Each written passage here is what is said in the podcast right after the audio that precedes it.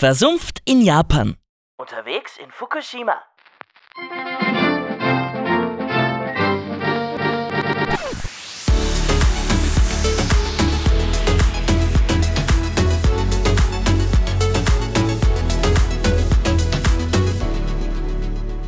Über Fukushima weiß man außerhalb Japans wohl relativ wenig. Und das, was man aus der jüngsten Geschichte weiß, fördert halt nicht unbedingt die Reiselust dorthin. Was meinen Mann und mich letztens trotzdem in die Präfektur Fukushima geführt hat und warum es zu einem perfekten Ausflug wurde, erzähle ich euch in dieser Folge. Hier ist wieder Alex, euer Ösi in Kawasaki. Im Anschluss an meine allererste Österreich-Reise vor kurzem äh, hieß es dann in Japan zunächst, bitte daheim bleiben. Für Reisende aus dem Ausland ist eine 14-tägige Quarantäne unumgänglich. Reisende sind in dem Fall aber auch nur Staatsbürgerinnen und Menschen mit einer Aufenthaltsgenehmigung, also so wie wir. Die Grenzen Japans sind für Touristen nämlich weiterhin geschlossen. Und ich wage mittlerweile zu bezweifeln, dass sich das dieses Jahr noch ändert. Nach drei Tagen Quarantäne im winzigen Hotelzimmer und elf Tagen zu Hause war unsere Sehnsucht nach Freiheit enorm. Nach Luft, nach Bewegung, nach Natur. Da in zehn Präfekturen aber immer noch der Corona-Notstand ausgerufen und von unnötigen Reisen abgeraten war, wollten wir auch keine allzu große Reise machen und schon gar nicht in städtische Gebiete. Da wir auch keinen Urlaub, sondern nur ein Wochenende dafür Zeit hatten, wollten wir nicht zu weit weg. Gleichzeitig haben wir halt unsere nähere Umgebung schon relativ weit erforscht. Die Präfektur Fukushima ist lange Zeit nicht auf meiner Ausflugsbucketlist gestanden. Wie eingangs erwähnt, wusste ich einfach so gut wie nichts über die Region, nur dass sie beim Unglück im Jahr 2011 sehr schwer getroffen wurde. Fast 200.000 Menschen mussten aufgrund der hohen radioaktiven Strahlenwerte ihre Häuser auf unbestimmte Zeit verlassen. Mittlerweile durften viele von ihnen schon wieder zurück in ihre Heimatorte siedeln. Die offiziellen Strahlenwerte, auch von landwirtschaftlichen Erzeugnissen, seien im Rahmen. Für den Tourismus ist das aber natürlich trotzdem das denkbar schlechteste Aushängeschild. Ähm, dann habe ich aber ein Video einer kanadischen YouTuberin entdeckt, in dem man sie auf ihrem Ausflug nach Fukushima begleiten konnte. Darin waren idyllische Wälder und Seenlandschaften, schroffe Vulkane und heiße Quellen zu sehen. Und insbesondere bei den heißen Quellen, den Onsen, war es dann sowieso um mich geschehen. Fukushima Stadt liegt knappe 300 Kilometer nördlich von Tokio, was mit dem Auto vier Stunden dauern würde, legt man mit dem Shinkansen, dem Hochgeschwindigkeitszug, in gerade mal 85 Minuten zurück. Das kleine Problem dabei, der Shinkansen ist ziemlich teuer. In vielen Fällen sind Flüge da um einiges billiger. Gut, das kennt man ja auch vom Zugfahren in Europa, auch letztens in Österreich haben mein Mann und ich für eine zweistündige Zugfahrt ähm, 50 Euro pro Person und Richtung bezahlt. Der Shinkansen in Japan ist da zumindest wahnsinnig schnell und sehr komfortabel. Ein Hin- und Rückfahrticket für die eineinhalbstündige Strecke nach Fukushima kostet regulär 140 Euro. Jene von euch, die als Touristen nach Japan reisen, haben den großen Vorteil, sich einen JR Rail Pass kaufen zu dürfen. Damit kann man dann wochenlang unlimitiert mit eben dem Shinkansen durch Japan düsen. Für Japanerinnen und Residents wie mich Fehlanzeige. Wir können diesen coolen Pass leider nicht verwenden. Die Alternative für uns sind Pauschalangebote, Reisebüros wie JTB oder JR Tours bieten da vergünstigte Pakete an, bestehend aus Zug und Hotel. Damit ist man dann ja weniger flexibel, aber dafür kann man halt einiges sparen. Gesagt, getan. Ganz kurzfristig ist unsere Wahl dann also auf einen zweitägigen Ausflug nach Fukushima gefallen. Und mit dem Pauschalangebot hat es dann schlussendlich umgerechnet 130 Euro pro Person gekostet für Zug und Unterkunft im Doppelzimmer eines relativ stylischen Hostels. Das Thema war also geklärt. Dann war bzw. ist in Japan gerade Regenzeit. Während unserer Quarantäne war es draußen grau in grau und völlig unbeständig. Wirklich verpasst hatten wir also nichts. Und auch am Vortag unseres lang ersehnten Ausflugs hat es geregnet und gestürmt wie schon lange nicht. Es war reinstes Sauwetter, als würde die Welt untergehen und so schwül, dass unsere Klimaanlage kaum mit dem Entfeuchten nachgekommen ist. Für unser Ausflugswochenende war dann aber zum Glück leicht bewölktes Wetter und Temperaturen um die 25 Grad vorhergesagt. Und so war es auch tatsächlich. Wir sind gleich in der Früh gestartet und waren um circa 9 Uhr in Fukushima. Gleich am Bahnhof haben wir uns ein Auto gemietet. Unsere konkrete Route wäre mit den öffentlichen Verkehrsmitteln hm, nicht bewältigbar gewesen. Einige Unterkünfte in der Region bieten ihren Gästen aber einen kostenlosen Shuttle-Service an. Mit dem Auto sind wir da jedenfalls immer etwas unabhängiger und wer so einen guten Chauffeur hat wie ich, nämlich meinen Mann, weiß diesen Komfort auch wirklich sehr zu schätzen. Deshalb durfte er sich auch die erste Sehenswürdigkeit aussuchen. Und ihm war nach Abenteuer. Auf Google Maps hatte er die Irimisu Kalksteinhöhlen gefunden, Sie liegen vom Bahnhof Fukushima knapp eine Stunde entfernt. Vom Bahnhof Koriyama wäre es näher gewesen. Das wussten wir halt vorher nicht. Und ich muss an dieser Stelle sagen, ich bin kein allzu großer Fan von Höhlenexpeditionen. Vor ein paar Jahren habe ich eine Höhle in Slowenien besucht. Sie war stockfinster, eng, kalt und vor allem extrem rutschig. Ich fand das Ganze eher gefährlich als unterhaltsam und war froh, dann wieder draußen zu sein. Aber wer japanische Attraktionen kennt, weiß, dass diese meist streng geregelt, gut geplant und auch abgesichert sind.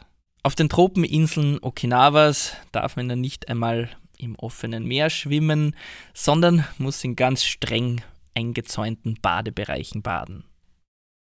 Falls es euch interessiert, die Irimiso-Kalksteinhöhlen liegen knappe 33 Kilometer Luftlinie vom ehemaligen Kraftwerk entfernt. Sie sind relativ abgelegen, auch von unserer Reiseroute her. Und als wir dann dort angekommen sind, waren wir ganze zwei Autos am Parkplatz. Das Einzige, was die herrliche Stille unterbrochen hat, war das Rauschen eines kleinen Bachs und der ein oder andere Frosch. Die Höhlen kann man dann auf verschiedenen Etappen besuchen.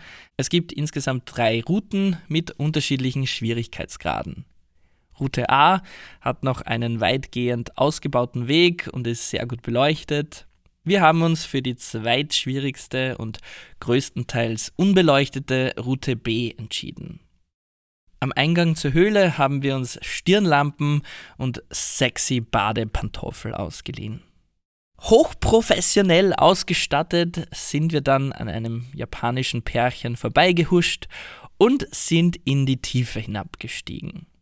Der Anfang der Route war wirklich leicht zu passieren. Plötzlich gab es dann aber keine Lampen mehr. Ohne unsere Stirnlampen wäre es wirklich stockfinster gewesen. Gleichzeitig war das Wasserrauschen aber fast ohrenbetäubend laut. Nach ungefähr einem Drittel des Weges hatten wir dann auch keine andere Wahl mehr, als äh, ins 10 Grad kalte Wasser zu steigen. Stellenweise ging es uns bis zu den Knien. Wir mussten uns durch enge Felsspalten quetschen, wir mussten uns ducken, um unsere Köpfe nicht an den hodenförmigen Kalkgebilden anzustoßen. Und zweimal mussten wir sogar auf allen Vieren durch das kalte Wasser kriechen. Fun, fun, fun. Unsere Route war wirklich spannend und durchaus anspruchsvoll. Viel tiefer als die knapp 600 Meter wollte ich dann aber nicht mehr in die Höhle rein. Am Ende, als wir dann endlich wieder ans warme Tageslicht gekommen sind, hat sich das schon nach einem kleinen Erfolg angefühlt. Und langsam habe ich dann auch meine Füße wieder gespürt.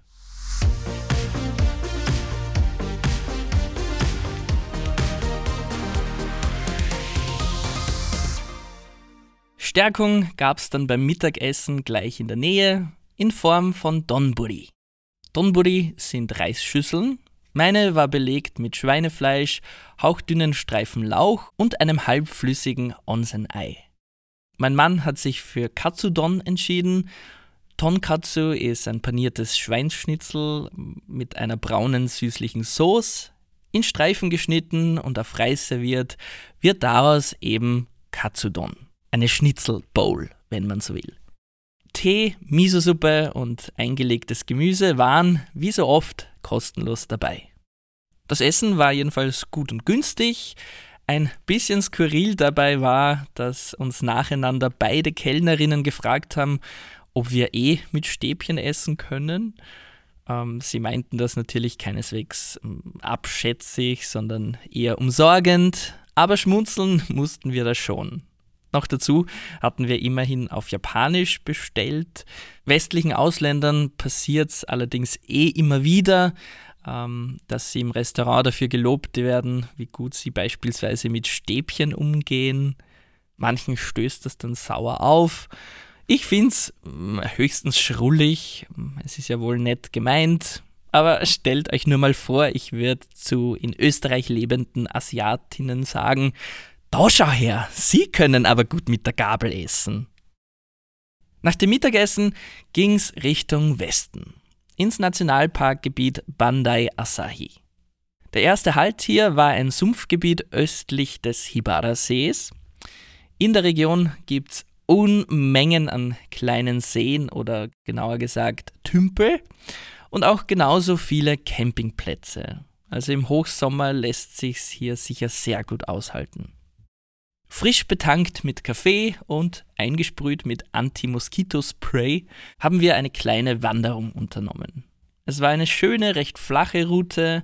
Das Highlight dabei war die Aussichtsplattform, von der man einen atemberaubenden Blick ähm, über das leuchtend grüne Nakase-Sumpfgebiet hat, mit dem Berg Bandai San im Hintergrund. In der Nähe wird es übrigens auch Grillplätze geben, wo man mit leeren Händen erscheinen kann. Corona-bedingt sind diese aber derzeit an Wochenenden geschlossen. Verschwitzt von der Höhlenexpedition und Tümpelwanderung war uns dann erst einmal nach Waschen. Und nicht nur nach einer ordinären Dusche, nein, sondern ganz Japan-typisch nach einer heißen Quelle, einem Onsen. Für meinen Mann und mich ist ein Urlaub ohne Onsenbesuch ja kaum noch vorstellbar, so japanisiert sind wir schon. Ich habe mich dann beim Infocenter des Sumpfgebiets erkundigt. Ja, das Sumpfgebiet hatte ein Infocenter. Und dort habe ich einen Flyer voller Onsen im Umkreis bekommen. Unsere Wahl fiel auf jenes im Urabandai Lake Resort Hotel. Das Hotel selbst ist ein riesiger Palast, recht gut bewertet und auch nicht billig. Dankenswerterweise bietet es auch nicht Übernachtungsgästen eine Tageskarte für das Onsen an. Ein solcher Tageseintritt nennt sich übrigens Higaeri und kostet meistens um die 10 Euro inklusive Leihhandtüchern. Auch wenn das riesige Resorthotel jetzt kein uriger kleiner Ryokan war, war das Onsen im Freien sehr malerisch. Man badet in zugegeben gewöhnungsbedürftigen rotbraunem Wasser, reich an Metakieselsäure. Laut Hotel-Website macht diese Metakieselsäure schöne Haut und Frauen glücklich. Und als ob das noch nicht genug wäre, ist das eigentliche Highlight die Aussicht. Das Badebecken befindet sich in Hanglage mitten in einem Wald und während man da im heißen Wasser vor sich hinköchelt, kann man die herrliche Aussicht auf den Hibara-See genießen. Große Empfehlung.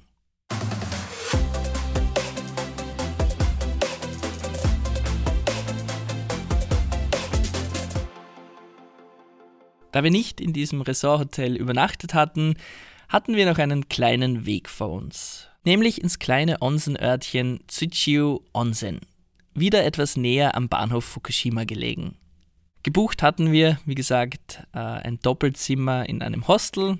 Das Zimmer war japanisch eingerichtet, also mit Tatami-Fußboden und Futons statt Betten. Es war ein relativ günstiges, aber modernes Hostel, sogar mit eigenem Onsen-Bereich, für einen Kurzaufenthalt perfekt geeignet. Abendessen gab es dann in einem kleinen, netten Lokal direkt neben dem Hostel. Die Kellnerin war sehr gesprächig und hat sich sichtlich gefreut, nach einer Ewigkeit wieder mal ausländische Kunden zu haben. Es gab Pilzrahmen und meine allerersten Gyoza mit Kare-Geschmack. Kare ist japanisches Curry. Es gibt nicht nur eigene Kare-Kettenrestaurants, sondern man bekommt eben Kare oft auch an den abgelegensten Orten, wie zum Beispiel auf Skihütten.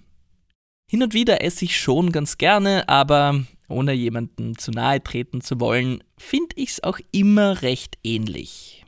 Egal, die Fleischfüllung der Gyoza war jedenfalls mit Kare-Pulver gewürzt, ganz gut und mal was anderes. Das Örtchen Tsuchiyu Onsen ist jedenfalls schon sichtlich in die Jahre gekommen. Entlang eines Flusses ziert ein Betonklotz nach dem anderen den Ortskern, fast wie in einer Geisterstadt und leider nicht wirklich fotogen. Viele dieser Betonklötze sind Ryokan, also traditionelle Pensionen, die auch tatsächlich nicht wirklich billig sind. Zumindest nicht so billig, wie sie es von außen vermuten lassen. Meinem Mann und mir ist das schon öfter aufgefallen, insbesondere in japanischen Kurorten. Hier in Japan scheint man für heruntergekommene Hotelfassaden entweder ein bisschen blind zu sein oder halt weniger Wert drauf zu legen. Das ist für mich eigentlich nicht ganz verständlich, weil es gibt ja dann wieder japanische Gärten oder Tempel, die bis ins kleinste Detail gehegt und gepflegt werden. Was bei Hotels und gerade Ryokan aber auf jeden Fall passen muss, sind der Service und das Essen. Am nächsten Morgen haben wir den Ort dann kurz erkundet. Zwischen den Hotelklötzen haben wir drei öffentliche Fußbäder gefunden. Die sehen eigentlich aus wie normale Brunnen. Man setzt sich drum herum und steckt dann seine nackten Füße ins brennheiße Quellwasser während man vielleicht ein Manju oder Dorayaki snackt. Manju sind gedämpfte runde Küchlein und Dorayaki kann man sich vorstellen wie ein Sandwich aus zwei amerikanischen Pancakes. Manju und Dorayaki werden traditionell mit einer süßen Bohnenpaste gefüllt. Nach dem Auschecken aus dem Hostel ging's in die Berge vorbei an Reisfeldern und Obstplantagen. Letztere hatten eigene kleine Läden direkt an der Straße und ich konnte dann nicht widerstehen, ein paar frische Kirschen zu kaufen. Naiverweise hatte ich erwartet, dass sie hier direkt vom Bauern super günstig sein würden. Etwas baff sind wir dann vor einer alten Dame im Geschäft gestanden. Kleine Kartons ab 30 Euro und kleine Plastikschalen ab 10 Euro. Jetzt finde ich Kirschen eigentlich nur so mittelgut und mein Mann noch weniger. Probieren wollte ich sie aber trotzdem. Zum Glück haben wir dann kleine, günstigere Plastiksäckchen entdeckt. 20 Kirschen um umgerechnet 4 Euro. Und ich muss schon sagen, wir waren beide echt begeistert. Die Kirschen waren süßlich-säuerlich, echt intensiv im Geschmack und vermutlich die besten, die ich je gegessen habe. Der Weg führte uns in ein weiteres Onsenörtchen im Norden namens Takayu Onsen. Statt Hotel Klötzen findet man dort wirklich kleinere, hübschere Pensionen wie den Ryokan Tamagoyu. Tamagoyu bedeutet übersetzt übrigens Eierwasser und was soll ich sagen, der Name war Programm. Der Ort war wie in eine Schwefelwolke gehüllt. Und wir sind natürlich extra hingefahren, um in eben diesem Eierwasser zu baden. Es hatte aber schon einen Grund, weshalb wir dort nicht übernachtet haben. Die ganze Gegend war nämlich um Vielfaches teurer. Umso überraschender war es dann für uns, das Hotel zu betreten und den Eindruck zu haben, es wäre seit Jahrzehnten nicht mehr renoviert worden. Die westlichen Möbel, die Teppichböden und die Treppenhäuser und Türen es war schon alles gepflegt und sauber, aber gleichzeitig an manchen Stellen halt auch schon sehr abgewohnt. Ich würde jedenfalls nicht unbedingt erwarten, dass hier eine Nacht fast 200 Euro pro Person kostet. Aber auch hier dürften sich die Ansprüche vorwiegend an den zweifellos hervorragenden Service, das hochqualitative Essen und das heiße Bad richten. Das bestätigen auch die wirklich guten Bewertungen. Von 11 bis 14 Uhr dürfen hier auch hotelfremde Gäste das Onsen nutzen. Und dafür sind wir gekommen. Der gesamte Außenbereich war extrem gepflegt und eindeutig das Herzstück des Ryokan. Rustikal und gleichzeitig absolut charmant, traditionell japanisch und wirklich einladend. Den Badebereich betritt man durch eine Holzscheune, Dort haben wir unsere Kleidung abgelegt und sind dann splitterfasernackt hinaus in den Freiluft-Onsen-Bereich. Das Badebecken war von großen Felsen umrandet, gegenüber ein Wald.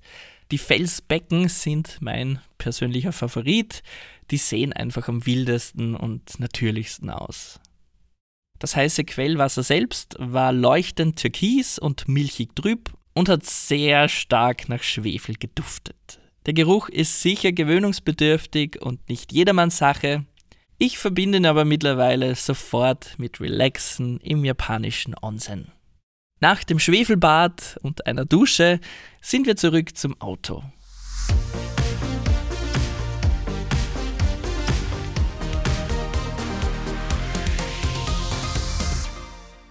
Es war Zeit für unseren letzten Programmpunkt unseres Ausflugs, den letzten Höhepunkt, ganz wortwörtlich sogar. Nicht unweit des Onsenörtchens liegt nämlich der aktive Vulkan Azuma Kofuji. Kofuji heißt übersetzt kleiner Fuji, weil seine symmetrische Form halt an das große Vorbild erinnert. Sein höchster Punkt liegt auf 1700 Metern und das Bequeme dran ist, dass uns eine Passstraße relativ nah an den Krater geführt hat. Diese Passstraße ist übrigens ein Highlight für sich. Sie heißt Bandai Azuma Skyline und besteht am Anfang aus vielen, vielen Serpentinen. Wir haben dann eine atemberaubende alte Bogenbrücke überquert. Es gibt übrigens auch einen eigenen Aussichtspunkt, nur um diese Brücke zu bewundern. Kurz danach wurde die Landschaft immer karger und felsiger und auch der vulkanische Schwefelduft intensiver. Einige Kurven später haben wir schließlich das Visitor Center nahe des Kraters erreicht. Am Parkplatz haben sich viele Wanderer getummelt und sogar Reisebusse standen dort. Von dort aus starten nämlich gleich mehrere Wanderwege und unser Plan war es, die letzten Meter bis zum Krater hinauf zu wandern und ihn dann zu umrunden. Leider wurde uns dann aber ein Strich durch die Rechnung gemacht. Gleich noch am Parkplatz haben wir nämlich erfahren, dass der Weg hinauf zum Krater gerade renoviert wird. Die Enttäuschung mussten wir dann erstmal beim Mittagessen verdauen. Im Visitor Center gab es ein Restaurant, wo es, wie könnte auf einem japanischen Berg anders sein, japanisches Kare gab. Genauer gesagt Katsukare. Das ist also ein Teller halb Reis, halb dunkelbrauner Curry-Eintopf und obendrauf ein geschnittenes Schnitzel. Unser Ersatzprogramm sollte sich dann aber als echter Glücksgriff entpuppen. Einer der Wanderwege führt durch ein Sumpfgebiet. Ja, mittlerweile könnte man glauben, Fukushima bestünde nur aus Sümpfen. Es ging dann eine Weile bergauf, über Stock und Stein und Matsch. Der Ausblick auf den gegenüberliegenden Vulkan war wirklich eindrucksvoll und aus einem anderen Berg stiegen an ein paar Stellen heiße gelbliche Dämpfe. Nicht schlecht gestaunt haben wir, wie wir auf einmal an einer Schnee- bzw. mit Eis bedeckten Wiese vorbeigekommen sind. Äh, wir waren kurzärmlich unterwegs und die Temperatur war zum Wandern wirklich ideal. Also keine Ahnung, warum dort Eis herumgelegen ist. Da mussten wir natürlich schnell einen kleinen Schneemann bauen. Während sich am Parkplatz, wie gesagt, noch viele Wanderer getummelt hatten, waren wir hier auf dem Wanderweg die meiste Zeit komplett allein. Gut, erfahrene Wanderer beginnen ihre Wanderung in der Regel auch nicht erst um 15 Uhr, so wie wir. Hm. Unser Ziel war jedenfalls ein kleiner Bergsee. Die Natur rundherum war unbeschreiblich schön. Ich war selbst noch nie in Schottland, aber Freunde haben unsere Fotos zumindest damit verglichen. Weite Flächen, sanfte Hügellandschaften, winzige Tümpel und grün, soweit das Auge reicht und so still und friedlich alles. Nach der zweistündigen Wanderung waren wir wieder zurück. Dass wir in einem Sumpfgebiet unterwegs waren, war an unseren dreckigen Schuhen und dem Gewand unschwer zu erkennen. Zeit für ein heißes Bad war jetzt aber keine mehr. Stattdessen sind wir schnurstracks vom Berg zurück ins Tal, zurück zur Autovermietung und rein in den Shinkansen Richtung Tokio. Damit ist ein perfekter Wochenendtrip zu Ende gegangen. Sowohl mein Mann als auch ich hatten vor diesem Wochenende keine allzu klaren Vorstellungen von Fukushima. Wie gesagt, wollten wir halt in erster Linie einfach raus aus der Stadt und ein bisschen was Neues sehen. Entsprechend sind wir dann auch nicht mit allzu großen Erwartungen angereist und waren dann umso überraschter. In nur zwei Tagen sind wir von dichten Wäldern auf karge Vulkane, aus kalten Höhlen hinein in heiße Quellen vorbei an Reisfeldern, Obstplantagen und Palmenalleen. All meine Tipps und Erwähnungen der heutigen Folge verlinke ich euch übrigens in der Blog-Nachlese. Einfach bei Google nach der Ösi in Kawasaki und dem Titel dieser Folge suchen. Abonniert auch gerne diesen Podcast, um dann die nächste Folge nicht zu verpassen. Ich freue mich auf euch. Bis zum nächsten Mal, Matane, euer Ösi in Kawasaki.